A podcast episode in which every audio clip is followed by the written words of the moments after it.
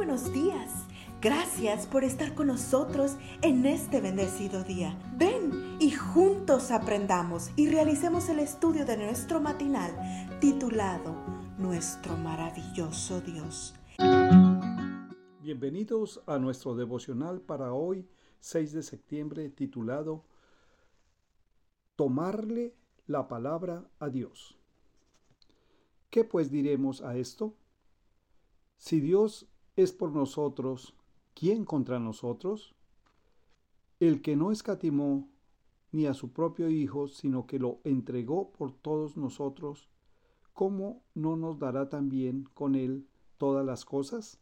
Romanos 8, 31, 32. La experiencia que vivió un cristiano vietnamita de nombre Hayen Platt ilustra muy bien las palabras del camino a Cristo. Según nos cuenta León Sisters, en su artículo Encontrar la esperanza en una letrina, cuando años atrás Hayen Platt había servido de traductor misionero eh, a misioneros cristianos, pero cuando en 1975 se produjo la caída de Vietnam del Sur, Pan fue arrestado bajo la acusación de colaborar con la Agencia Central de Inteligencia, CIA, por sus siglas en inglés. Mientras estuvo en prisión, lo obligaron a leer propaganda comunista contraria a la fe cristiana y le prohibieron leer la Biblia. Durante todo ese tiempo, Hayen oró a Dios, pero sin recibir respuesta aparente. ¿Será que Dios no existe? se preguntaba. ¿Será que ¿He sido engañado? Finalmente, agobiado, una noche se dijo a sí mismo que no oraría más y que renunciaría a la fe cristiana. Al amanecer, lo asignaron al lavado de las letrinas. Mientras realizaba la desagradable tarea, vio que en el cesto de la basura estaba un papel impreso en inglés. Rápidamente lo limpió y lo guardó en su bolsillo.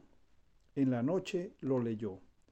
Era una porción de Romanos 8, con nuestro texto de hoy.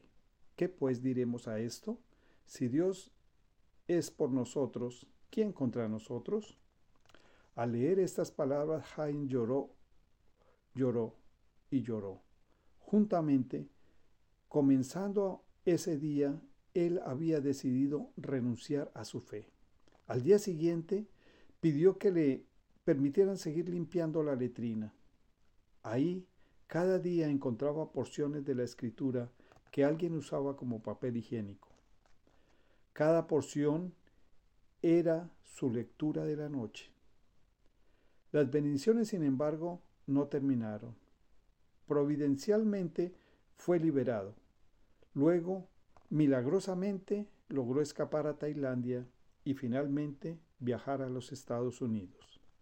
¿Qué debes hacer? ¿Te parece que las respuestas a tus oraciones demoran? Aferrarte a las promesas de Dios porque el tiempo de recibir la respuesta ciertamente llegará.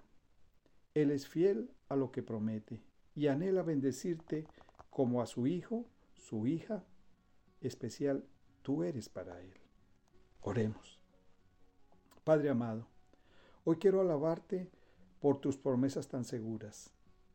Te pido que se cumplan en mí en el momento oportuno y de acuerdo a tu voluntad. Tengamos todos nosotros un bendecido día. Cada día gracias. Gracias Dios por darnos la tranquilidad necesaria para enfrentar los retos, alegrías y dificultades de este que el Señor tu Dios se deleitará en ti, con gozo te renovará